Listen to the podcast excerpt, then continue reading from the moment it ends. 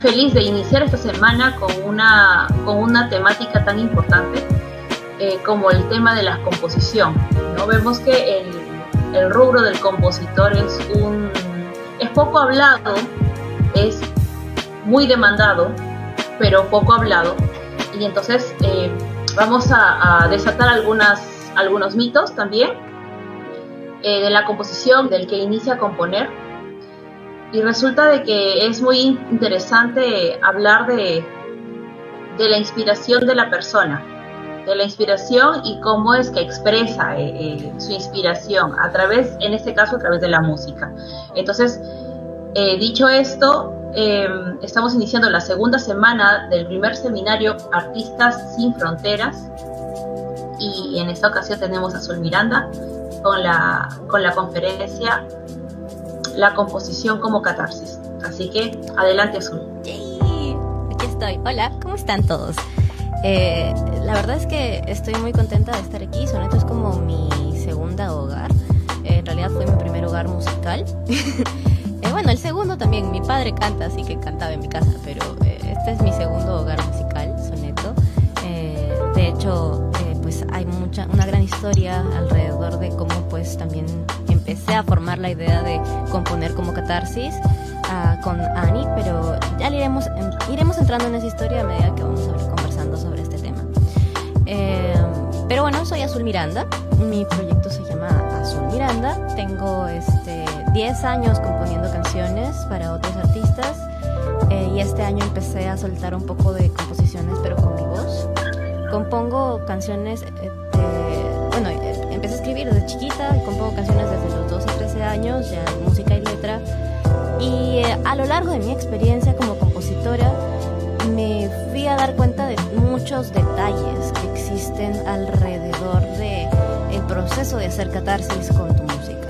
¿no? Somos seres, los artistas somos seres muy sensibles, seres que realmente tratan de muchas maneras de redondear esa sensibilidad para poderla, poderla formar, poderla hacer entendible por el resto de personas y que la gente conecte con su arte. Es una forma de expresar, es una forma de, por así decirlo, siendo muy gráfica, es una forma de vómito de emociones, vómito emocional.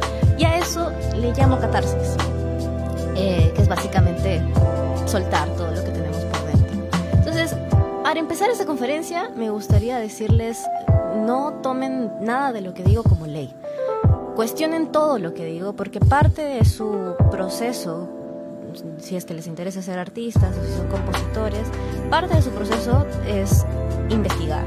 Y es, eh, para investigar tú tienes que poner en duda las cosas que escuchas. Entonces, parte de eso, eh, partiendo desde ese punto de que pongan en duda las cosas que digo, investiguen, es el, lo siguiente que me gustaría decirles, investiguen todo lo que interesante acerca de lo que digo, cualquier término, y no duden en hacer preguntas en este momento por Facebook o por Instagram. A mí me las va a ir leyendo por ahí. No duden en hacerme preguntas acerca de esto, si no entienden algún término o lo que sea, porque es importante que queden las cosas claras o que pues se llene ese bichito de, de la investigación para cada uno de nosotros. y bueno, quería empezar por decir... Que mi rol como compositora en todo este tiempo, yo lo traduzco básicamente a ser un facilitador de emociones musicales. Musical, ¿no? Eh, una persona que busca y ayuda a la gente a terminar de realizar su catarsis personal o de realizar una catarsis personal y ayuda a las personas que quieren hacer esto mediante la música, eh, con ciertas herramientas y con, ciertas, este, con cierta dirección, eh, para que estas personas y, yo pues nos sentamos entendidos por el receptor, que son ustedes, el público. Eh, pero quisiera un poquito acá, tal vez interactuamos, Ani, ¿qué es lo que tú consideras que es la catarsis? Bueno, en este caso la catarsis eh, como tú dices, no es un vómito, un vómito de emociones. Y resulta que la resulta que, que, ya de por sí las artes tienen a ser la expresión, ¿no? expresión del alma y a veces cuando reprimimos cosas, tenemos que votarlas y las votamos pues un montón. Entiendo de que muchas veces eh, la propia, el propio autoconocimiento o la búsqueda de sí mismo implica también encontrar esos recursos o esas situaciones inconclusas que muchas veces se interpretan en una composición. Entonces, la catarsis viene a ser, bueno, son las emociones volcadas y en el caso del compositor, mediante la música. Exacto. Entonces, este, ¿qué nos puedes decir? ¿No? Eh, ¿Todos podemos hacer catarsis musicalmente? Sí, claro. En realidad es, es, una pregunta muy interesante. Sí, todos podemos hacer catarsis musicalmente. Eh, lo que necesitamos para hacer catarsis musicalmente es, em, es tener las herramientas para hacerlo. Así de simple. Pero no solamente es un tema de que, bueno, quiero hacer catarsis, tengo que hacer música. Es un tema de puedo hacer catarsis con el baile, puedo hacer catarsis con el canto, puedo hacer catarsis siendo intérprete, puedo hacer catarsis eh, siendo, o sea, haciendo eh, teatro. El tema de hacer catarsis con el arte, porque puede ser también algo este, audiovisual o algún tipo de, de arte plástica o de pintura, el tema con hacer catarsis con el arte es que el, el artista siendo un ser muy sensible, es como si tuviera las, emociones encima. Entonces, eh, el hacer catarsis es botar esta emoción y verla afuera de sí mismo. Es verla plasmada en algo concreto, algo que puede oír, escuchar, ver, eh, sentir, palpar o degustar incluso. Pero es algo fuera. Y una vez que lo tiene fuera, esta persona, el artista, lo que realiza es, o sea, se da cuenta de que la emoción ya no está encima de sí, entonces eh, puede encontrar cierta paz, cierta calma, que le permite, al regresar a su, a su obra de arte, le permite entender un poco mejor o analizar un poco mejor desde dónde fue escrito. Y es ahí donde viene el proceso de autoconocerse a través de tu arte tú te empiezas a autoconocer, al, al regresar a tu obra y analizar un poco de dónde fue que, de dónde nació esa obra, para empezar, de qué emoción, de qué situación, y analizar cómo la procesaste en ese momento. Es un proceso que a veces te, hace enfrentarte contigo, con tu yo del pasado o con tu yo artístico, con ese ser que suelta muchas cosas, tiene, una sensibilidad muy grande Sí, pero también te ayuda, o sea, en, todo ese proceso te ayuda a entender mucho mejor a ti mismo, te, entiendes mucho mejor, te conoces mucho mejor, eh, tanto en la composición que incluye letra y música, como en cualquier otro tipo de arte. Eh, eso es en base a una experiencia. A ver, dime. una pregunta azul.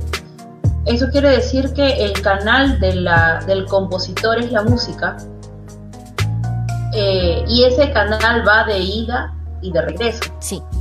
Al hacer análisis entiendo que es un retorno, ¿no? Y un retorno interno, de internalización. Sí, sí, definitivamente. Eh, es un análisis que eh, la composición va para el artista de ida y vuelta.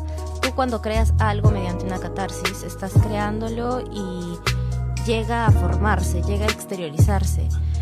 Pero cuando vuelves a, aquello después de un tiempo, ya no lo ves como cuando lo creaste, Por eso hay esta sensación, hay algunos artistas pueden decir esto, hay esta sensación de que lo que creaste cuando empezaste es algo muy diferente a cómo eres en este momento y sientes que hay una evolución en tu arte, porque esa evolución en tu arte, en la forma en la que tú puedes expresar lo que sientes a través de tu arte, es una evolución que también se da en ti como persona. Mientras más entiendes tu arte, más entiendes tus emociones y más te entiendes a ti mismo. Por eso es que el artista, para el artista es básico y es vital el poder expresar su arte, porque también le ayuda a estabilizarse emocionalmente. Em, en, tal caso, las emociones son las que nos ayudan a conectar. Sí. Entonces, eh, la suerte del compositor y del que interpreta la composición es de transmitir las emociones a través de, de repente, en este caso, canciones, que puede ser desde un instrumento eh, físico o, la, o un instrumento como la voz. Claro, claro, sí. Eh, entiendo de que em, entonces el artista se envuelve en la catarsis, pero muchas veces es complicado salir del, de, la, de la emoción si es que no piensas en canalizarla. Claro. ¿no? O sea, no sacas realmente la emoción como tal. Claro, y de ahí viene la importancia de hacer catarsis con el arte. Creo que mucha gente tal vez puede conectar con eso, que en algún momento de sus vidas han tenido esa sensación de no poder con una emoción en específico, ya sea ira, sea este tristeza, sea felicidad.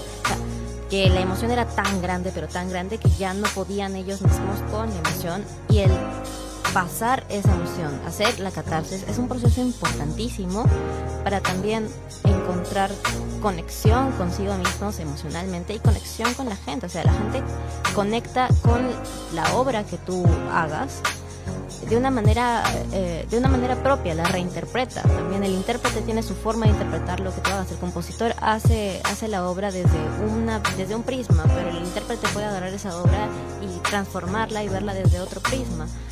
Y lo mismo sucede eh, tanto a nivel de catarsis personal que es la catarsis interna la catarsis con uno mismo como a catarsis colectiva en cierta forma que yo le llamo catarsis colectiva es el tema de hacer catarsis con, con una temática que te toca en lo personal, pero que transforma o transgrede una situación ya muy colectiva, ya muy grande, ya muy social.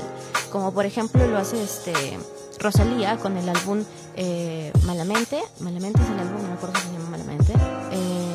Eh, ese álbum en el que sale esa canción es un álbum conceptual que cuenta la historia de que cuenta no ni siquiera cuenta la historia es que explica todos los capítulos de este texto que estuvo que está escrito acerca de la historia de una mujer flamenca que eh, es vive con un o sea se casa y vive con un hombre abusivo no entonces Eh, son todos los capítulos, cada canción es un capítulo, tiene dos títulos, su nombre y su capítulo, porque cada canción es una parte de la historia de esta mujer. Y tú ves el statement que esta artista trató de hacer con sus composiciones y con su obra en ese, en ese punto.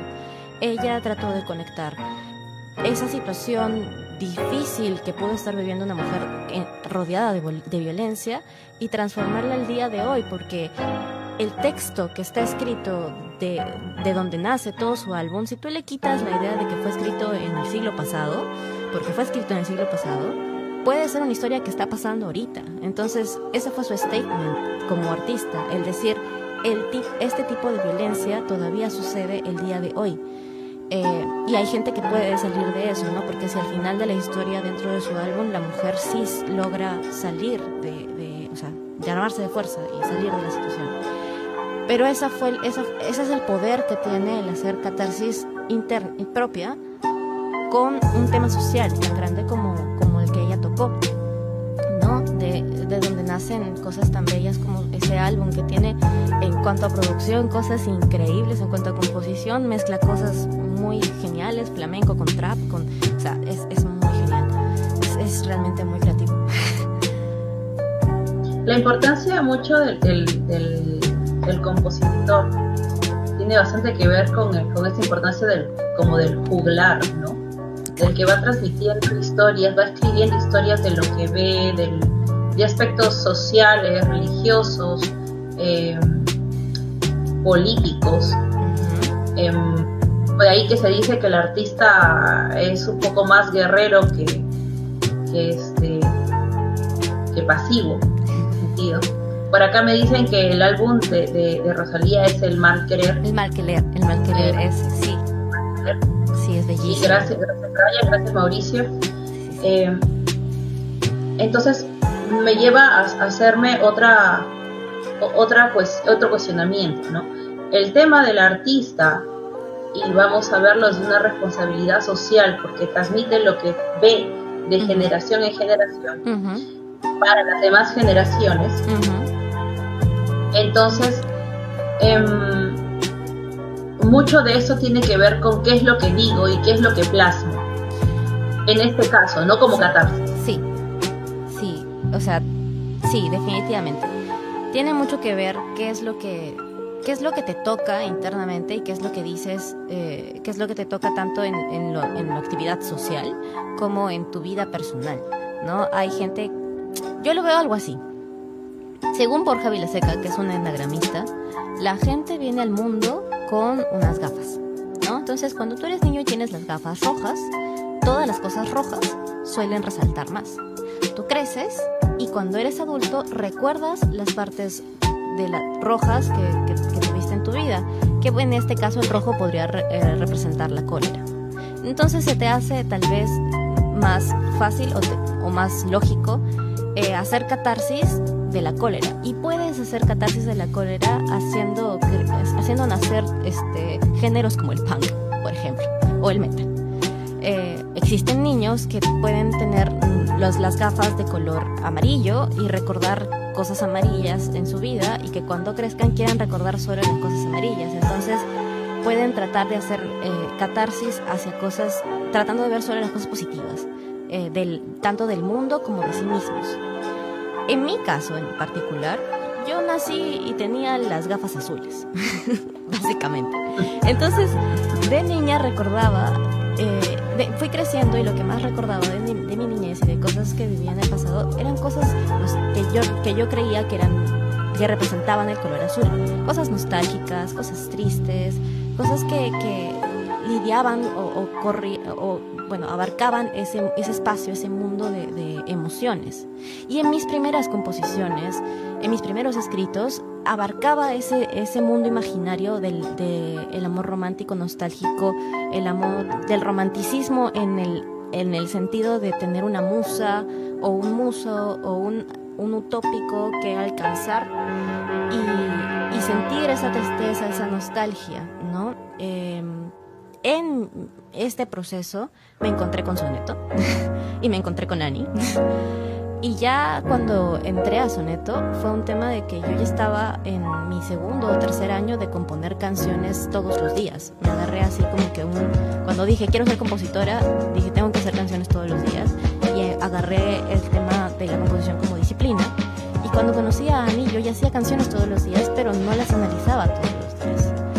Ani logró ayudarme esta herramienta de análisis, de analizar mis composiciones con una cabeza un poco más fría, saliendo un poco de la, de, de la composición, dejando a la composición ser, tener, tener valor propio y viendo qué era lo que yo sentía en mi cabeza fría acerca de la composición que había hecho. Y fue así que empecé a encontrar la composición como una herramienta de autoconocimiento y como una herramienta de, de catarsis real. Eh, entonces, en mi proceso de encontrar las cosas, de ver las cosas azules, eh, me di cuenta que mientras fui creciendo, me fui agarrando a ciertos temas sociales eh, que también representaban ese tipo de cosas y que también fueron transformándose a medida que yo me iba transformando, porque transformaba mis ideas, básicamente. Al día de hoy, pues eh, las cosas ya no se ven tan... el azul ya no tiene esa representación de nostalgia para mí, porque vivimos en una esfera azul que también significa vida y también significa esperanza y también tiene el azul mar y es, es hermoso. Entonces, el tema de, de, cómo el compositor ve su obra y cómo puede dar la temática que da, eh, tiene que ver mucho con cómo el compositor se siente consigo mismo y con su catarsis personal. Jorge Drexler, por ejemplo, es un gran ejemplo de esto. Él tiene eh, una forma de expresar, tal vez un poco desde lo amarillo, desde lo positivo de lo que puede ver. Y me encanta agarrar esta canción de, de ejemplo. Telefonía es una canción genial, escrita por este gran compositor y en la canción, sea, él habla de todas las formas de telefonía y comunicación que ha tenido el ser humano para, escribir, para comunicarse hasta ahora.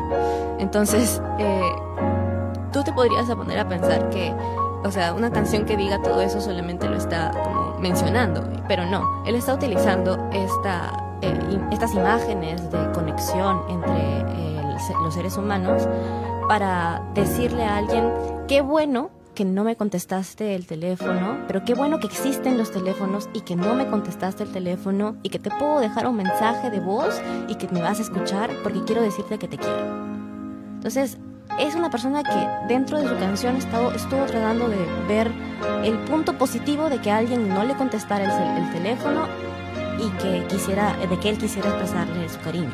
¿Cuál es el punto positivo de todo eso? Decirle, bueno, qué bueno que existe toda esta tecnología ahora porque aún así, aún, aún que no me contestes ahora, puedo decirte que te quiero y sé que lo vas a recibir porque lo vas a escuchar en algún momento, porque está en tu celular. Genial, o sea, es una manera muy propia de él de ver ese tema.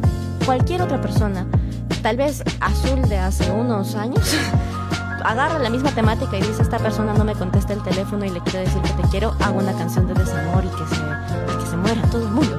Porque, porque, o sea, sí, es, depende mucho de cómo el compositor abarca la temática. ¿No? Sí, sí. E, es interesante lo que, lo que acabas de comentar, ¿Por qué? Porque entonces entiendo de que a la parte del feedback, del, de la retroalimentación, Em, vas resolviendo cosas, ¿no?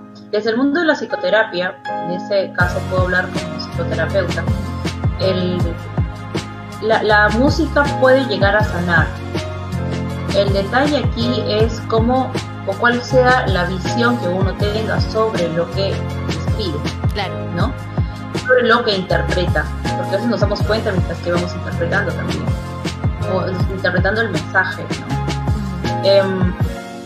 Y hay diferentes formas de interpretar también, así que muchas veces eh, el intérprete también eh, reinterpreta la música del compositor. Entonces, digamos que va como un, en, una secuencia, ¿verdad? yo, digo aquí, desde el mundo de la, de la psicoterapia, esto puede ser un camino a sanación. Definitivamente por personas autistas, Alzheimer. Eh, también es importante eh, nombrar acá que el primer sentido que desarrollamos es el oído, desde el vientre de nuestra madre. Exacto. Y eso tiene mucho que ver con el tema en sí de qué estoy escuchando y qué ingresa a mi mente, ¿no? Exacto. Y desde el mundo de la, de la, de la música como tal, es como no solamente ingresa, sino como exterioriza. Exacto, o sea, uno de los primeros sentidos que desarrollamos es el auditivo y la, la música tiene esta cuestión mágica, genial, hermosa, que no es solamente, o sea, nuestra memoria auditiva no solamente reacciona en nuestros oídos, reacciona en todo el cuerpo, es un, con una memoria celular. Por eso hay canciones que, eh, o sea, que generan esa reacción de, de ponerte los pelitos de punta. Ah, hay emociones que son mm, que, la música es un lenguaje inconsciente es un lenguaje tan importante como como cualquier otro idioma de hecho yo soy especialista en composición de canciones y la composición de canciones abarca letra y música entonces letra la letra y la música son dos idiomas que tienen que conversar o tienen que llevarse súper bien para que el, el, este, el mensaje de la canción llegue al público. Entonces, tomando en cuenta que, que la música es un lenguaje en ese sentido, nos damos cuenta que nosotros como seres humanos, o sea, podemos captar desde muy chiquititos muchas cuestiones auditivas que al crecer nos hacen reaccionar de manera eh, de manera innata ante la música. Por eso es que hay tantas reacciones naturales de nuestro cuerpo ante, ante cierto tipo de canciones, ¿no? O que comúnmente se dice que, por ejemplo, un acorde menor te puede, te puede dar la sensación de una canción triste o de algo triste, pero también puede darte una sensación de algo sexy o sensual, dependiendo de cómo utilices eh, el acorde menor, ¿no? Y dependiendo también de qué es lo que el receptor quiera, qué es lo que tú quieras que el receptor reciba, ¿no? Hay, hay, también tiene mucho que ver con todo ese mundo de, de la psicoterapia y, de la este y de la memoria celular, ¿no? De nuestro cuerpo. Sí, se dice que el, el, oído es el último sentido que se puede perder. Ah, claro, en el, el, las, hay algunos... Este... lo que recuerdas es la música. Eh, en realidad recuerdas lo que te decían. Sin embargo, hay cosas, otras cosas que no, no recuerdas. Em, sin embargo, creo aquí ya que el, si el, en tal caso ya depende mucho de lo que el, el compositor quiere transmitir. Ahora, entiendo que, que, el, que, el, compositor, desde su inspiración y las musas y lo que le llega, le toca a sí mismo, entonces, em, ¿en qué momento esto ya no se vuelve solamente un tema de inspiración? Quiero vivir de esto, por ejemplo, ¿no? Entonces se dice, eh, ¿cómo lo trabajo? ¿Cómo si es que me vas a aparecer esporádicamente? Funciona también como, como mi profesión, ¿no? Ok, sí. Sí, viene justo aquí el tema de, por, por eso hice la división hace un rato nosotros tenemos una forma de catarsis personal y catarsis colectiva, que pueden ser o no transmitidas hacia un público. Tú puedes hacer canciones para ti y aprender a hacer catarsis para ti y aprender de ti y utilizarlo como herramienta para ti. Genial, bacán, chip. Muy bien, sí. Pero si estás buscando el tema de hacer canciones y poderlas transmitir a, un público y todo el tema, tiene también, viene a, calar aquí el tema de, em, de poder llegar primero a estar en, a poderte separar un poco de tu obra, en ese sentido.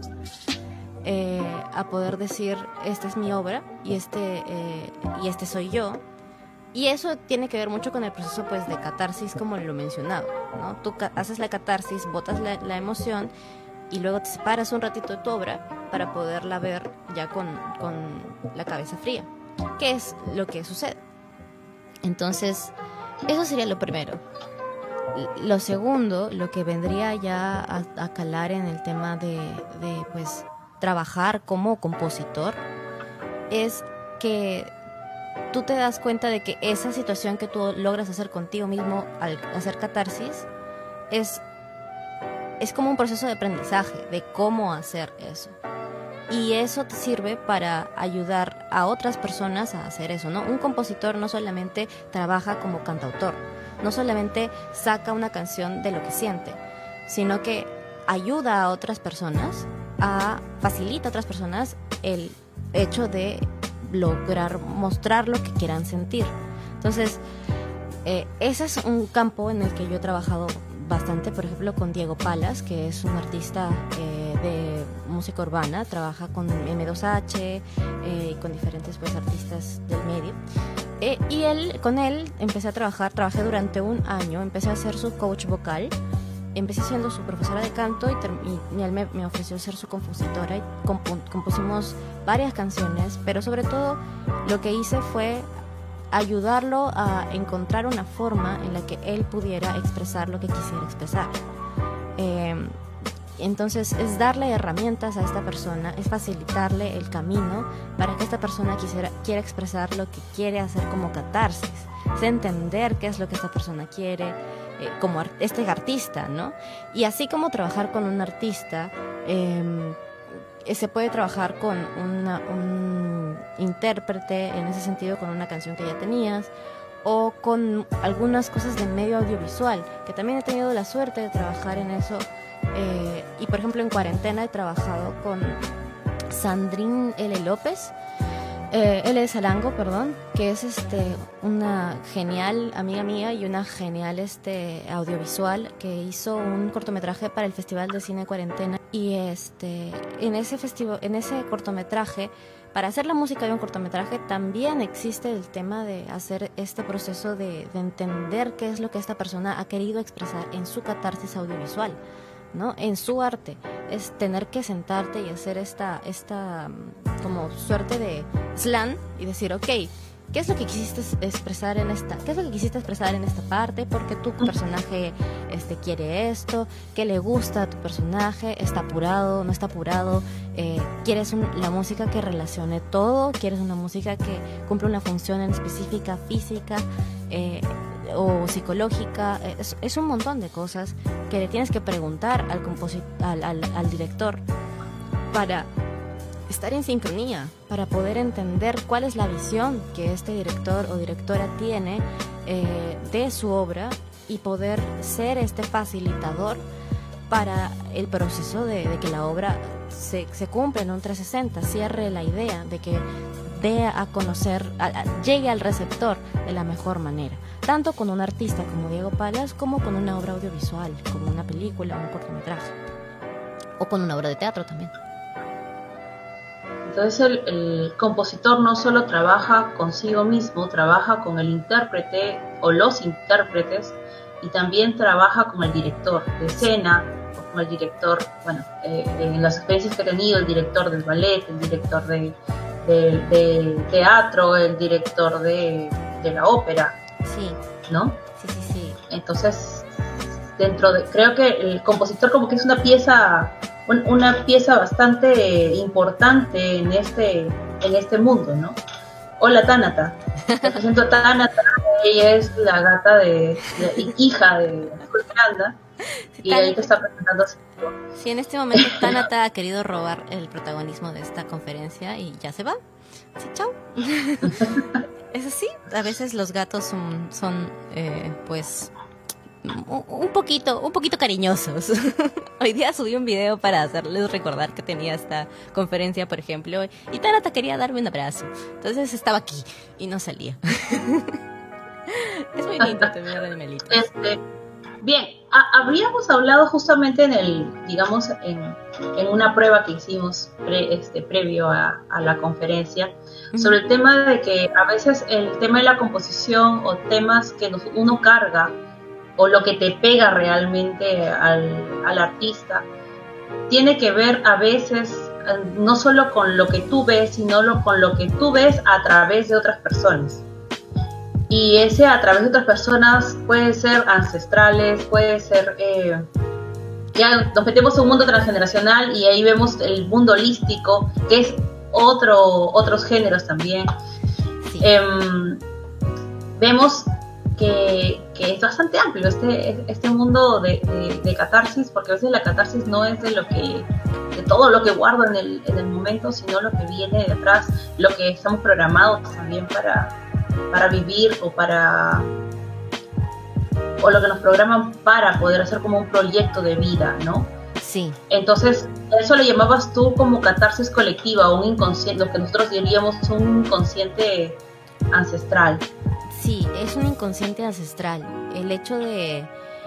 Como tenemos esta cuestión de, de, bueno, al, mismo tiempo de, de memoria celular y reaccionamos ante ciertas ante ciertos cierto tipo de música o ciertos acordes o etcétera podemos reaccionar físicamente ante eso porque nuestra memoria es así sucede que también eh, pasa con ciertas situaciones. Hay situaciones en específico que nosotros no, tal vez ni nos acordamos que, que en algún momento pasó, tal vez no nos pasó exactamente a nosotros, pero sí a generaciones antes de nosotros. Y, que reaccionaron ante algo que les dolió mucho, que les, que, o, bueno, no les dolió, pero que sí les afectó eh, en cierta medida y que los perturbó en cierta medida. Entonces, el proceso de hacer eh, de hacer eso, de poder hacer catarsis de ese tipo de cosas, viene de manera natural. En, es como si llegaras con una carga de, de, comunicar. El compositor a veces llega a este, a este plano queriendo comunicar, teniendo la necesidad de comunicar algo. Em, y utiliza la composición como medio. Entonces, eso es algo importante de entender y de aceptar en nosotros mismos, no machacarnos por el hecho de, de, querer expresar algo de un tema en específico que tal vez nos perturbe nos duela. Es importante aceptarlo, es importante darle un espacio. Y ahora, hacer una canción y hacer una catarsis de, algo que te puede doler mucho, no significa que vas a mostrar esa canción mañana a medio mundo, o que la vas a subir mañana a Spotify o, algo así. O sea, no significa que todas las canciones que tú hagas las vas, uno, a cantar tú, no significa que todas las canciones que tú hagas las vas a subir, las vas a mostrar. Tampoco significa que todas las canciones que hagas van a gustarte siempre. Entonces, hay canciones que yo hice cuando tenía 12 años que eh, bueno, 13, que yo nunca canté para internet, pero que por ejemplo eh, a ti te gustan, Ani. a ti te gusta una de las canciones que hice cuando tenía 13 años y que pronto vas a sacar. Chévere. Esa canción encontró voz cuando te encontró a ti, para mí. Entonces, yo cuando la hice tuve una perspectiva de esa canción y fue mi catarsis en el momento. Pero al día de hoy, esa canción ha mutado y ha mutado contigo y ha mutado conmigo. Entonces, creo que es importante también aprender a, soltar ese tipo de cosas, ¿no? Aprender a que eh, hay canciones que sí llegan a tener voz en algunas personas llegan a, poder este, encontrar su propio camino en ese sentido. Y hay canciones que se quedan para ti, hay canciones que yo escribí de chiquita que no pienso mostrar nunca porque son mis catarsis, son mías y, y tal vez en algún momento de mi historia cuando tenga 50 años haga una obra de teatro musical en la que muestre todas las canciones que no quise mostrar, haciendo una mofa, una parodia de todas las canciones que, al día de hoy no me gustan, pero que en su momento yo creía que eran lo mejor. Eh, pero también es parte del proceso, ¿no? sí, sí, era algo que justamente te, te iba a comentar, ¿no? Que hace un año o el año pasado, creo que nos encontramos hablando de justo esa canción que tú acabas de, manifestar. no vamos a decir el nombre aún. Em, pero conversamos de cómo veíamos cada una desde nuestros puntos de vista la canción y creo que hasta en algún momento me dijo, ya no me acuerdo por qué lo escribí. dijiste algo así. Y después, bueno, sacábamos conclusiones y este y, veíamos otro tipo de interpretación, otro tipo de mensaje. Em, pero interesante hacer ese ejercicio porque considero que es un ejercicio de, ver las diferentes acepciones, ¿no? Justo veía un documental de Lennon, de John Lennon, y, y, justo hablaba de que, decía de Jealous Guy, que, que él no lo escribió para que alguien se sintiera celoso o sintiera que empatizaba con los celos, ¿no? Yes. Yes. Eh, eh, lo escribió porque le apareció el punto específico y ya, ¿no? ¿no? era algo que él propiamente había vivido. Pero interesante, eh, bastante interesante, y creo que de aquí también nace el tema de la responsabilidad o la relevancia del mensaje que llevamos y el mensaje que cada uno toma. ¿no? Claro, pero es que el tema que has tocado ahorita es, es es como que venido del cielo, gracias, sino que justo el compositor y su obra, en cierta medida, son como que separados en muchos aspectos, porque una vez que tú sueltas una canción al mundo, tienes que ser muy consciente de que cuando tú la sueltes, esa, esa composición ya no es tuya, porque tu interpretación de la canción, tu forma de ver la canción, tu forma de ver tu catarsis, es muy personal, tuya, tu imagen, tu cabeza. Pero quien escuche esa canción, gracias al poder milagroso y genial de la música, va a reinterpretar esa canción con lo que él haya vivido en su vida, con lo que hayan vivido en su vida, con su historia personal de vida. Por eso hay canciones de compositores que nacieron como, como una canción en específico, de un tema en específico, pero terminaron siendo masivas pensando que son canciones de amor, cuando eran tal vez canciones que tenían que ver no entre dos personas, sino de una catarsis propia, de un dolor propio y, de un desamor tal vez consigo mismos, pero el mundo lo pensó como una canción de amor entre dos personas y se hizo un boom. ¿No? I Will Survive, creo que es una canción que tú mencionabas ayer, que tiene tres interpretaciones diferentes y que las dos primeras interpretaciones no eh, llegaron a pegar tanto, pero la tercera interpretación sí llegó a pegar, que fue la de Whitney Houston, y pegó magníficamente. Perdón. I Will Always Love You. Esa, I Will Always Love You. Y, y esa interpretación llegó, llegó a pegar magníficamente. ¿Por qué? Porque la forma en la que ella reinterpretó la canción como intérprete hizo que conectara con más, gente. Fue su versión de la canción, su reinterpretación. Pero incluso cuando ella soltó su versión de la canción, el mundo reinterpretó. El, receptor tiene mucha parte de, en, en este juego, tiene mucha parte, juega una gran parte. Tú puedes soltar la canción, pero la canción siempre va a ser de quien la escuche porque esa persona es quien va a darle realmente el peso eh, y realmente eh, pues la, va a posicionar en su vida de alguna forma.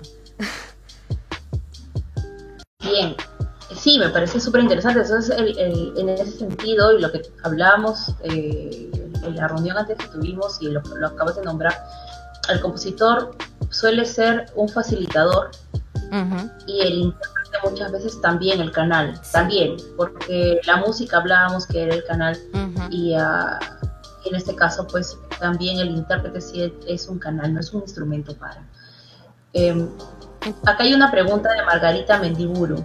A ver, Margarita. ¿Qué te llevó a tu nueva canción de No sé lo que pasó? Por si acaso esa canción ya está subida en YouTube, creo, este Azul Miranda. Sí, sí, la pueden encontrar en YouTube. Eh, no sé lo que pasó. ¿Qué te llevó a escribir tu nueva canción? Ay, esa canción. esa canción es una catarsis de desde mi ansiedad. Eh, yo soy una persona que sufre de ansiedad y de muchas otras cosas más, pero en esta, en esta oportunidad, en esa canción, yo estaba lidiando, cuando hice la canción, yo estaba lidiando con, em, con controlar mi ansiedad o con eh, poder tener una mejor relación con ella y estaba en un, una relación, digamos, con alguien que no se encontraba en el país, entonces, en el momento. Entonces había una situación, una figura súper extraña de, este, de alguien queriendo hacerme ghosting, al parecer, pero al mismo tiempo diciendo, no, no te estoy haciendo ghosting, solamente es, que no hay conexión de internet. Eh, entonces había una figura así que yo no había sentido la ansiedad o sea, en pareja, no la había sentido durante un, digamos que un año, un tiempo. Entonces, en ese momento me di cuenta de la diferencia que era azul asustada y con ansiedad y la diferencia que era azul en paz, ¿no? Que hasta antes de que eso había sucedido me sentía súper libre y súper en paz.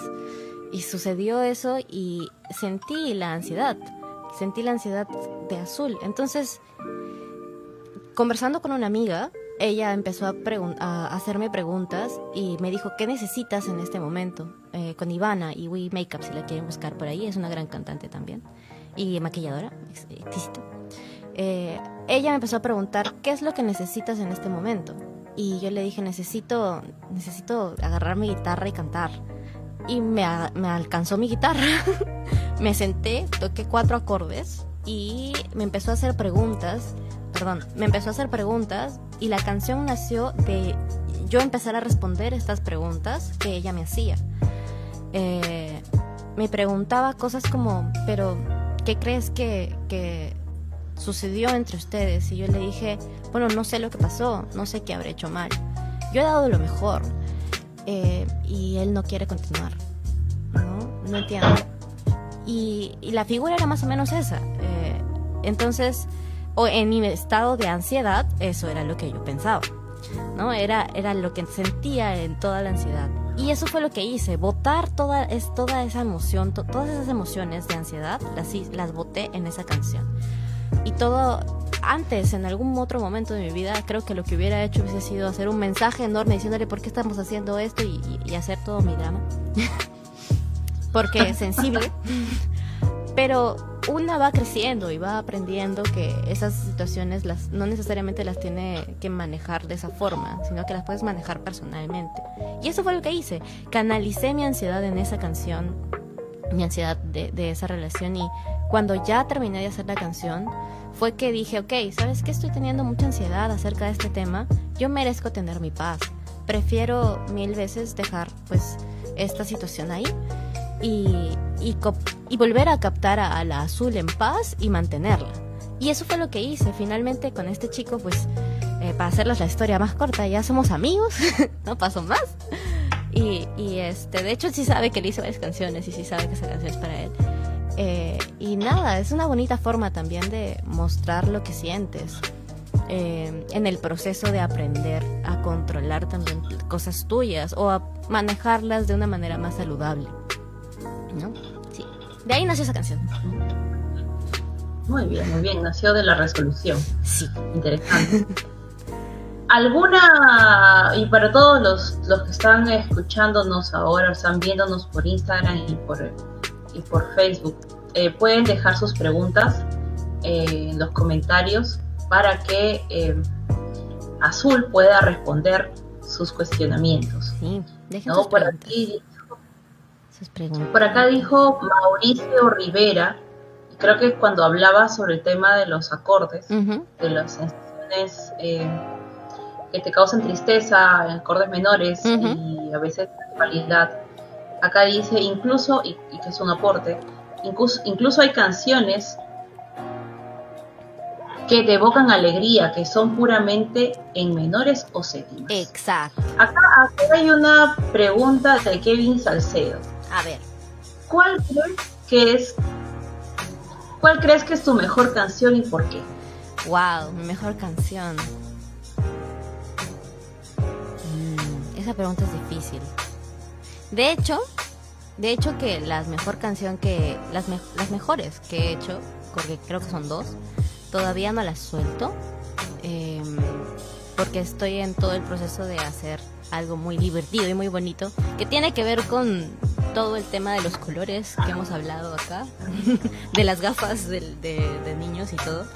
Eh, así que si quieren escuchar las mejores canciones que, que, yo considero que son mis mejores canciones hasta ahora, pueden seguirme en, en Instagram, que pronto iremos sacando, voy a ir sacando así un producto audiovisual muy bonito. Eh, pero de las que he sacado hasta ahora con otros artistas y en, cortometrajes, creo que la que más me ha gustado hacer fue la canción para el cortometraje de Sandra L. Arango. Eh, su cortometraje para el, para el, este, el festival de en cuarentena eh, fue un cortometraje que trataba sobre su familia y tuve que meterme bastante en la historia que ella tiene con su familia. Ella, su familia antes se juntaba todos los domingos en su casa. Entonces con cuarentena ya no se juntaban. Y ella plasmó esto dentro del cortometraje como contando esa historia de que eh, desde pequeña eso es lo que más recuerda, cómo habían jaranas y, y todo el tema. Entonces, al final del cortometraje, incluí una canción que compuse junto a Franco Guaroto y a Pío, em, Pío Peña, eh, que somos un grupo de compositores que estamos por ahí saliendo a flote, canto tierra. Y esta canción tiene un corte em, esperanzador, muy porque eso era lo que Sandra quería eh, eh, bueno, expresar. Esa canción la compuse con, con bueno, ellos, Franco hizo la producción musical, Pío creo que ayudó en tema de, de hacer la, la guitarra y yo hice el tema de la melodía y la armonía y todo el tema. Entonces la canción se llama Si es que nos despedimos, em, pero solo la pueden escuchar ahí en el, en el cortometraje porque todavía no lo hemos sacado. Ah, así que vayan a ver el cortometraje. Eh, ¿dónde, ¿Dónde pueden ubicar el cortometraje y cómo se llama? El cortometraje se llama... un segundo. El cortometraje lo pueden encontrar en el, Festival de Cine en Cuarentena. Eh, un segundo que no. En YouTube, en Facebook está. Está en Facebook, buscan en Facebook Festival de Cine en Cuarentena y ahí salen todos los cortometrajes este, que han ganado, que son tres, y sale el, cuarto que es el de, el de Sandra. Eh, nos dice acá Instagram que nos quedan 20 segundos, así que gracias. Así que vamos a pasar por Instagram y porque todavía hay unas preguntas que, que faltan responder. Así que chicos, nos vemos por Facebook Live y te hago con eso te hago la siguiente pregunta. Ok. Dice Margarita. Dice Margarita. ¿Cómo puedo saber que mis canciones tienen las palabras correctas en ellas? Wow, ¿cómo puedo saber si mis canciones, que mis canciones tienen las palabras correctas en ellas? Em, mm, mm, mm,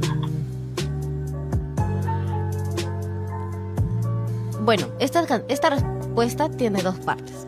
La primera, tu canción tiene las palabras correctas si eh, logran expresar lo que tú quieres expresar como compositora. Es decir, si es que dentro de la estás usando las metáforas que tú has querido utilizar, si estás usando este pues estás plasmando lo que realmente has querido pues dar a conocer eh, como compositora, la idea, la temática principal. La segunda parte de esto, tu canción tiene las palabras correctas si este mensaje que tú quieres expresar lo puede entender alguien que lee la letra de la canción. ¿No? Eh, alguien que lee y alguien que escuche la canción, porque a veces también eh, la velocidad al, decir los versos también influye en eso. Por ejemplo, cuando he trabajado con Diego, Diego, de hecho Diego ha soltado hace poco una canción que se llama Escape y en su versión de la canción eh, él tiene un rap, obviamente él es rapero, tiene un rap que hemos trabajado juntos y es y él lo hace en una velocidad que no es que, cuando cuando empezamos él hacía ese rap en una velocidad un poco más grande, más más rápido de lo que finalmente fue. Y el tema de bajarle la velocidad fue porque, un poquito nada más, fue porque se tenía que entender las palabras que dice para que el receptor de la música pueda conectar con lo que está diciendo. Entonces, eh, eso es un estilo de música, ¿no? Mm, tú, tú o sea, tiene que ver mucho con eso, ¿no? Con que tu canción tenga el mensaje que tú quieras expresar claro hacia el, público o hacia alguien que lo vaya a escuchar, que la vaya a escuchar. Pero también está esta figura de que tu canción tiene las palabras correctas si calzan en la melodía que tú has creado y tu melodía es buena. O sea, tiene tienen varias aristas esta, esta pregunta.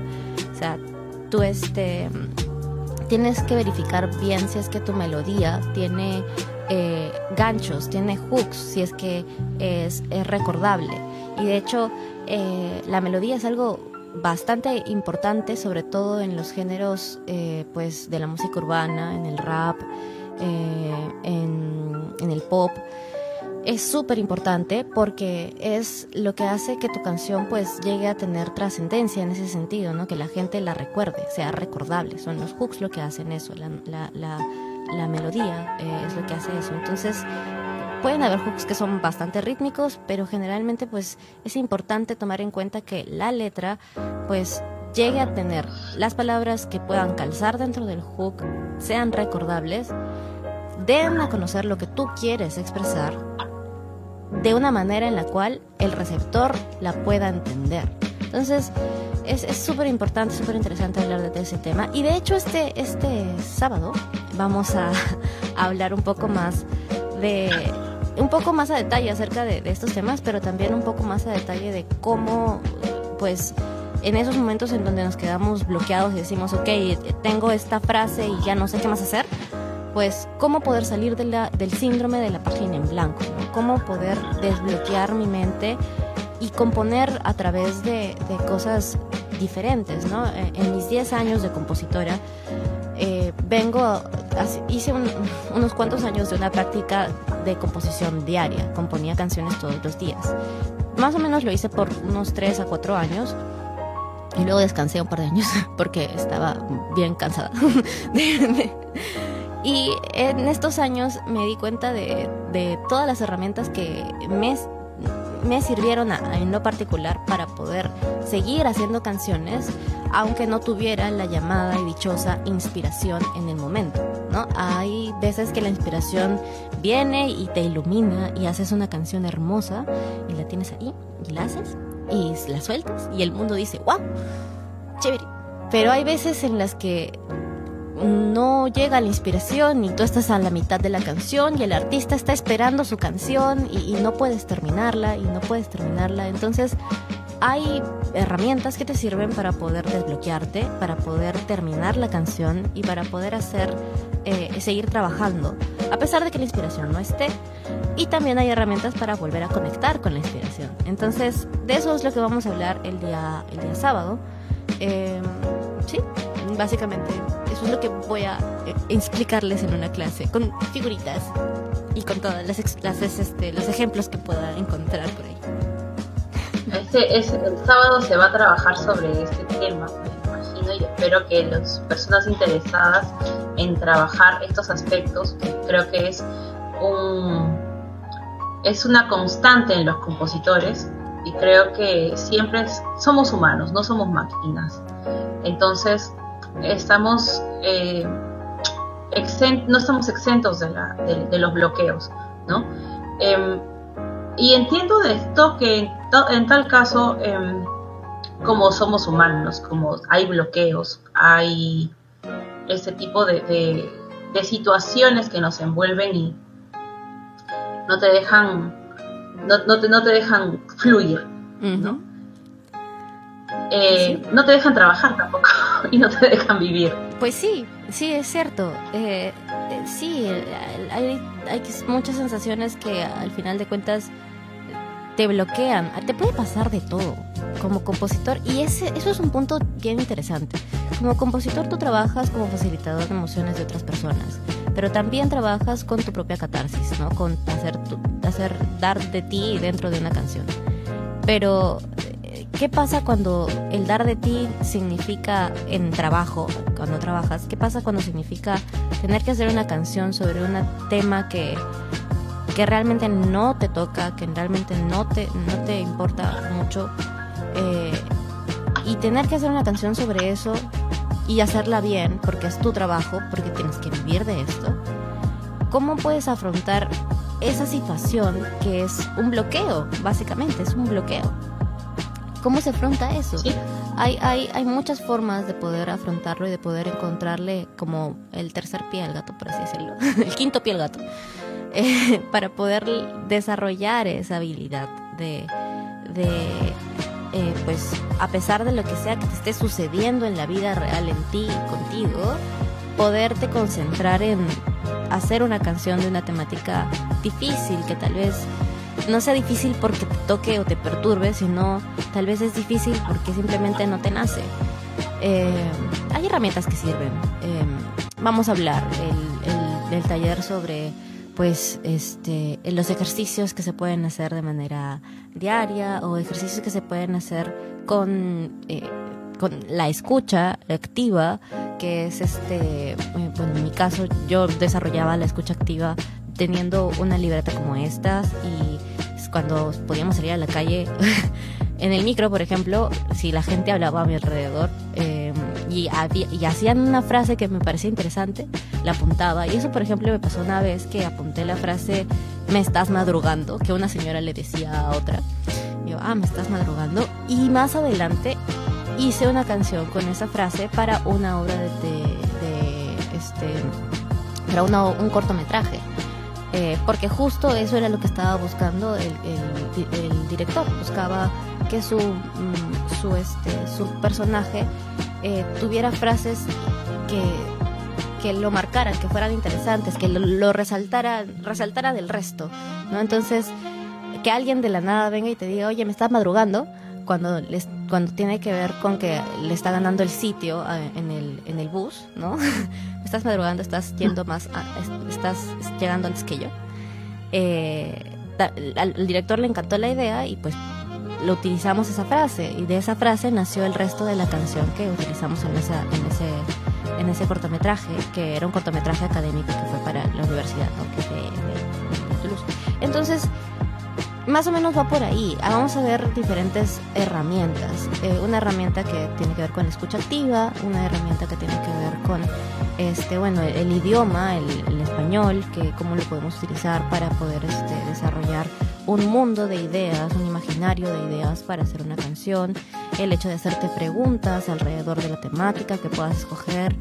Eh, el qué abordar primero si es que estás bloqueado, porque muchas veces a mí me ha pasado que me quedo bloqueada, me quedaba bloqueada y no sabía qué hacer, si ir por la melodía, si trabajar en la melodía, si trabajar en la armonía, si trabajar en la letra, si trabajar en la temática, si ver el ritmo, o si dejarlo todo y pasar de cero. Entonces, tomar eh, esa decisión también es algo que se puede, se puede conversar y es algo que eh, pues también tiene ahí un, par de tips alrededor, ¿no? Entonces, vamos a hablar de todo eso el sábado, así que si realmente te, te interesa el hecho de, pues, aprender un poquito de cómo desbloquearte, Eh, te espero el sábado a las 6 de la tarde. eso sucederá por Discord, así que tienes que registrarte en sonetos, sonetoproductora.com slash conferencias. Ahí también puedes este, visualizar las, las conferencias anteriores que están en el podcast de Spotify de Soneto. Acá hay otra pregunta azul ah, y dice eh, de Kevin, ¿cómo saber que una composición es buena? ¿Existe un método para hacer hits o el público es que al final Bueno, esa pregunta es bien difícil. ¿Cómo saber si una composición es buena? Gracias, Kevin. Gracias, Kevin. Gracias, Kevin. ¿Cómo saber si una composición es buena? Mm. Yo creo, esta es mi perspectiva, ojo, es mi perspectiva del asunto. Yo creo que una canción es buena en la medida en la que pueda lograr la sinergia entre comunicar, comunicador, mensaje y receptor. Si hace que esa cadena funcione, y llega el mensaje al receptor y el receptor logra, o sea, logra retransmitir el mensaje para sí mismo, la canción es buena, para mí, ¿no? Esa es mi forma de verlo. Pero también sé que, o sea, si hablamos de hits, de que si hay una fórmula para hacer hits, pues digamos que el mundo en este momento, el mundo musical, el mundo artístico, se mueve de una manera tan rápida y tan abierta porque existe Internet, que de hecho en algunos géneros sí existen maneras de hacer canciones, estructuras de canciones que funcionan más, eh, que, que ayudan a que el receptor logre tener más, más fácil la canción en la cabeza, más, sea más recordable, saquen la canción en, en, en un ratito, ¿no? Entonces, sí hay maneras, pero no creo que haya una fórmula estricta que si haces A, D, C, D o D y F, va a ser tu canción así como que ya recordable. Y, y un hit y, genial y todo siempre, ok, no, yo creo que tiene mucho que ver con cómo juegues con estas herramientas para hacerla recordable y para que al mismo tiempo eh, sea un refresh, como digo esto en español, perdonen mi spanglish, este, em, para que sea refrescante, porque es muy importante encontrarle, que una canción, eh, bueno, que las canciones dentro de la carrera de un artista sean eh, tengan contraste, sean refrescantes, refresquen el producto artístico, refresquen al artista, refresquen a su público y que sean recordables, que la gente recuerde las canciones. Entonces, eh, en ese sentido, si hay estructuras, dependiendo del género, hay estructuras que ayudan a que esto, esto se dé de una manera más sencillo, sencilla, ¿no? Hay estructuras clásicas de canciones, verso, coro, verso, precoro, coro, eh, verso, precoro, coro, puente, coro, y así. Entonces hay estructuras que funcionan, pero de que esas estructuras, de que tú hagas una canción, verso, precoro, coro y ya, y sea un hit, no necesariamente funciona así. Tiene también que ver con temas de cómo el artista se presenta, qué tan qué tan conectado tiene a su público, tiene, que tiene que ver con temas de engagement, con temas de marketing eh, del artista, con el marketing de su propia marca, como, como no, no solamente como artista haciendo música, sino como persona, porque al día de hoy eso es algo fundamental dentro de, dentro de este mundo que es el Internet. Entonces, ¿cuál es su presencia también en Internet? Tiene muchas cosas eh, que ver, ¿no? El producto del artista, eh, que son sus canciones, eh, llegan al público a través de él. Entonces, para que una canción llegue a tener mucha audiencia, o sea, un hit enorme, tiene mucho que ver con el canal por el cual está siendo transmitida.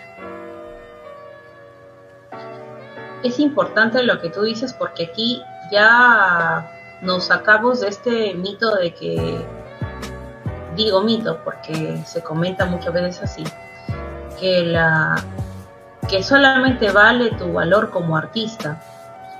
Y creo que hay mucha gente atrás trabajando para que tu canción se escuche, para que cómo tú te vas a ver frente a los demás, eh, las estrategias que se van a utilizar para, para mostrar las canciones, para elegir el intérprete, mil cosas, el sonidista, el ingeniero de luces, ya solo habló este Pancho. Camaño en la ponencia anterior de la semana anterior, que pueden verla también en la página web, en el podcast, o pueden escuchar en el podcast, o pueden también entrar aquí en, en Facebook de Soneto y pueden encontrar las conferencias porque también se quedan guardadas acá.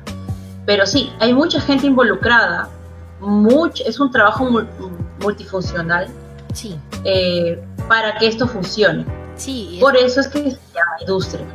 Sí, es que definitivamente venimos, eh, los artistas somos somos parte de, somos una, empresa en muchos sentidos, en ese sentido específico somos una empresa que necesita en el día de hoy, sobre todo en esta realidad, de conocimientos audiovisuales, por ejemplo, para poder dar a conocer su producto, que son sus canciones, de una manera muy óptima, de una manera real, de una manera en la que esa conexión entre tú como comunicador de, tu arte, tu mensaje y del receptor estén en armonía y estén en sintonía.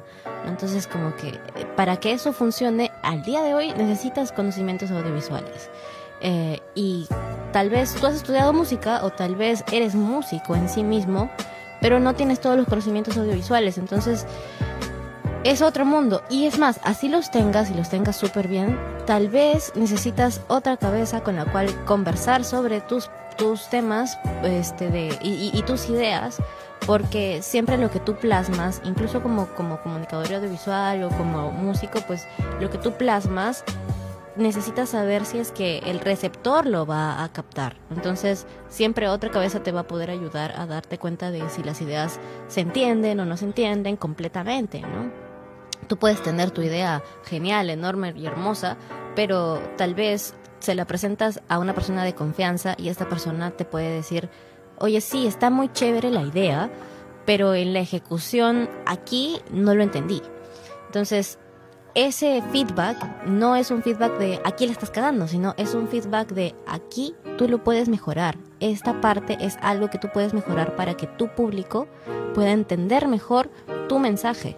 Entonces, tomarlo desde ese punto, tener la humildad y la, y la, o sea, la gentileza de decir, de, de poder trabajar con otras personas que te puedan dar feedback alrededor de todas tus ideas, es algo complicado, pero es algo muy positivo. Porque cuando trabajes como artista vas a trabajar no solamente con gente del mundo audiovisual, sino también eh, pues con otros compositores para poder hacer más canciones, con otros artistas para poder generarte más contenido en tu marca, con este, con pues eh, ingenieros de sonido para poder eh, mezclar bien tus canciones de una manera específica, con ingenieros de luces, con ingenieros de salas, con ingenieros este pues roadies, con muchas muchas personas, incluso con tus propios músicos. y tu productor musical. Y Tana te ha venido a decir hola de nuevo. Así que sí, eso, eso es algo muy importante. Eh, de hecho, creo que en, el tema audiovisual, Sandra L. Zarango va a estar dictando también una conferencia pronto acerca de estos temas, eh, de temas audiovisuales. Eh, ella ha hecho, pues, ha trabajado con videoclip de Rumba de Janis, una artista peruana de eh, la industria urbana. Es una artista top en ese sentido, es genial, está chiquita. Y Sandra no se queda atrás, ha hecho muchas cosas importantes, así que nada, creo que ella viene la próxima semana. Este jueves llega Dustin a hacernos una conferencia también de la composición, pero desde el otro lado de la balanza, hemos así, nos hemos repartido la balanza de esto. Él va a estar hablando este, de otros temas más o menos relacionados a este, cómo llevar tu música a Netflix, ¿verdad, Ani? Sí, eh, es interesante que, que, mira cómo han caído las fechas, no ha sido premeditado pero resulta de que el musical que realizamos en el 2014, eh, en gran parte de la producción estuvieron tanto, eh, tanto Azul Miranda como Dustin Calderón. Claro. Eh, aparte del guion de la, de la historia, que también este, Dustin estuvo implicado en esto. Y, y en la música, en, la, en los composiciones y los arreglos estuvo Dustin aparte siendo también actor principal en el musical. Es, interesante porque aquí nos damos cuenta nosotros de que eh, ellos tenían varias, muchas habilidades que, producir eh, más allá y gracias a ustedes que lo han realizado y lo siguen realizando.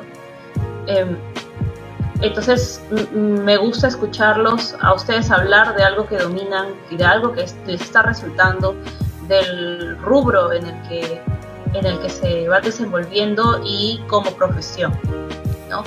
Eh, pueden este, dejar preguntas, si es que no tienen más preguntas, el día sábado tenemos las conferencias, perdón, el día sábado tenemos los talleres, en este caso el taller de los ejercicios que hacer para ah, combatir, combatir el síndrome de la hoja en blanco, ¿no? Que, creo que es algo muy común en el, en el compositor y, es, normal tener bloqueos, es totalmente natural. Sin embargo, lo, también lo natural es eh, capacitarnos para que esto no, no, no se quede en bloqueos y no te quedes frustrado con las ideas que tenías, que querías, tus sueños y demás. Claro. plasmarlos, plasmarlos y hacer una suerte, y es lo que se estaba ocurriendo hace un momento, estaba pensando, decía una suerte de resiliencia del artista. Exacto, qué lindo, qué lindo mensaje, ser resiliente, sobre todo en esta época. sí, sí, No, no, tenemos que hablar que los artistas han salido, y si hablamos en, un tema retrospectivo, eh, los artistas han salido de las crisis definitivamente. Y entonces por eso son guerreros, por eso es que plasman eh, ideas, plasman música y muchos de ustedes, de nosotros artistas también trascendemos. Timothy Baltodano, hola Timothy, también es alumno de Soneto. Eh, me encanta que estén escuchando esto y que a pesar de la distancia nos estemos uniendo. Eh, ¿Cómo yo puedo empezar a componer si no sé tocar algún instrumento musical? ¡Qué buena pregunta! ¡Qué genial! Sí, miren, em, yo empecé a componer canciones. Em, bueno, yo digo que empecé a componer canciones a los 12 o 13 porque ahí empecé a hacer música y letra. Pero yo hacía letra de canciones, letras para canciones desde chiquita, solamente haciendo letras. Entonces, y, cantando. Entonces, tú puedes ser compositor de una canción cantando y haciendo la letra de la canción, sí, puedes hacerlo. Y en el proceso, de hecho que sí es súper importante y aporta un montón el hecho de poder tocar algún instrumento armónico como es el piano o la guitarra eh, o el ukelele. Es, sí, importa, ayuda, genial pero también eh, puedes hacer, o sea, hacer tus canciones de la mano de, eh, herramientas como Splice, que te dan ciertas, este, Splice es una página que te brinda samples, que te brinda a, veces este acordes que ya están dispuestos, ya están creados para que tú los utilices dentro de, de como un loop, como una como un bucle y los puedas utilizar como una base para crear la melodía y crear la letra de la canción y poder llegar con un productor y decirle más o menos esta es la idea, pero hay que darle más forma y hay que desarmar este el tema de la armonía de la canción. Pero esta es la idea, poder tener una primera idea, poder plasmarlo. Obviamente que en el proceso de hacer eso vas a ver que es más sencillo cuando ya sabes algo de teoría musical o cuando empiezas a aprender sobre esto vas a ver que también es más sencillo cuando sabes algo, algún tema de, de, de, pues, de composición en piano o en, guitarra, sí, es más sencillo. Pero con las herramientas de la tecnología del día de hoy, o sea, puedes empezar aprendiendo a hacer letras. Puedes empezar aprendiendo a hacer letras. Es importante lo que tú dices, ¿por qué? Porque el talento está dentro de la persona. La tecnología nos ayuda a llevarlas, a plasmarlas, a llevarlas adelante y el desarrollo intelectual sobre el, sobre el talento hace que se incremente mucho más. Entonces, ah, no podemos dejar de aprender, no podemos dejar de actualizarnos y sí es importante. De hecho, el sábado también voy a dar un par de, tips acerca de cómo empezar ese, ese, ese, ese tipo de, de, cosas, ¿no? De, eh, de hacer canciones sin hacer sin, sin la base musical, o sea, sin tomar en cuenta la, la parte musical. Porque parte del bloqueo que a veces tenemos como compositores es que no sabemos qué acordes poner. Entonces, es bueno concentrarse a veces. Si no sabes qué acordes poner, no pongas. Olvídate de esa parte de la canción por un ratito y concéntrate en otra parte de la canción. Y a veces la parte que en la que puedes concentrarte más, pues es la letra y ya pues en, ese sentido empezamos a dar ahí los tips y las herramientas. Y vaya que Timothy tiene un bozarrón como para llenar todo el ambiente como para prácticamente hacer la melodía y no necesitar de instrumentos, pero eh, hay que saber guiarnos y por la música y sí, siempre es mucho mejor aprender un poco más y estar en el camino, pero ya el talento está ahí, y la disposición de la tecnología y, y lo intelectual, lo académico, se unen para llevarlos adelante. Acá hay un aporte de Kevin Salcedo y nos dice el maestro Augusto Polio Campos no tocaba ningún instrumento y nos dejó clásicos. Exacto. Exacto. Un gran ejemplo. Exacto. Ese es un, un gran ejemplo. El día de hoy puedes tener la facilidad de guiarte de cosas o sea, de cosas como, o sea, como loops o beats en internet. Puedes buscar incluso en YouTube beat, type beat y, pones el género que quieres y va a salir algo. Sí, de hecho sí, pero en, en la época del maestro, wow, o sea, hacer las letras, las melodías, el poder escribir lo que escribió, tomando en cuenta que, que pues él, eh, eh, teniendo la talla de, de, artistas con las que ha trabajado, es wow, es increíble todo lo que ha hecho. Sí, en diferentes géneros creo que se empezaba porque se te venía, ¿no? La inspiración. Y empezaba así, pero hay que darle procede, eh, hay que procesarlo y hay que llevarlo más allá. Pues sí. Eh, Timothy dice, muchas gracias chicas, las quiero mucho, nosotros también los queremos un montón y creo que con esto damos fin a la, a la conferencia. Carmen, si tú tienes algo más que decir. Sí, bueno. ¿Dónde te podemos encontrar? Bueno, me pueden encontrar en Instagram como soy Azul Miranda.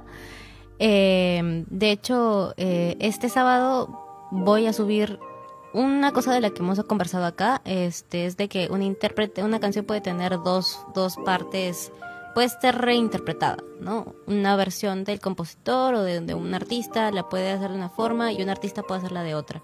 De hecho, este sábado voy a subir una canción eh, que justamente hace eso. Diego Palas es un artista con quien yo he trabajado durante un año y subió una canción llamada Escape hace unas dos semanas el día sábado yo voy a subir mi versión de esa canción, porque bueno, en esa canción trabajé con él. Em, y van a poder observar esto de que les mencionamos acerca de cómo una canción es reinterpretada em, desde un punto completamente diferente eh, y con una sensación completamente distinta. Entonces, eh, nada, los invito a estar atentos a mis redes para poder ver eso. Ah, el sábado, el domingo pasado he subido una composición propia también a YouTube. La pueden encontrar como en colaboración con Sam, eh, eh, un artista limeño. la pueden encontrar como No sé lo que pasó, Azul Fit Sam en YouTube. Ahí está siguiéndote. Margarita está siguiéndote, Margarita está siguiéndote porque está ahí atenta a las canciones. Sí, Margarita, qué linda. Dice Kevin, y a mí no me quieren, claro que sí, pero he dicho, a todos los queremos, Timothy, Margarita, Kevin, Brian, todos, todos son parte de, este, de, esta gran familia y hay que aprender, hay que continuar avanzando. Eh, entonces, este sábado nos vamos a reencontrar en el taller, ¿sí? De las herramientas para salir del síndrome del en blanco. Exacto. Este sábado nos, encontramos en ese taller. Muchas gracias, Ani, por la, por la difusión del talento que estás haciendo con este seminario Artistas sin Fronteras. Eh, y muchas gracias a todos por sus preguntas y por estar atentos y por seguirme. Me pueden seguir también en, en Facebook, estoy como Azul Miranda. Eh, así que sí, muchas gracias por todo, de verdad. De mil amores les respondo. Escríbanme.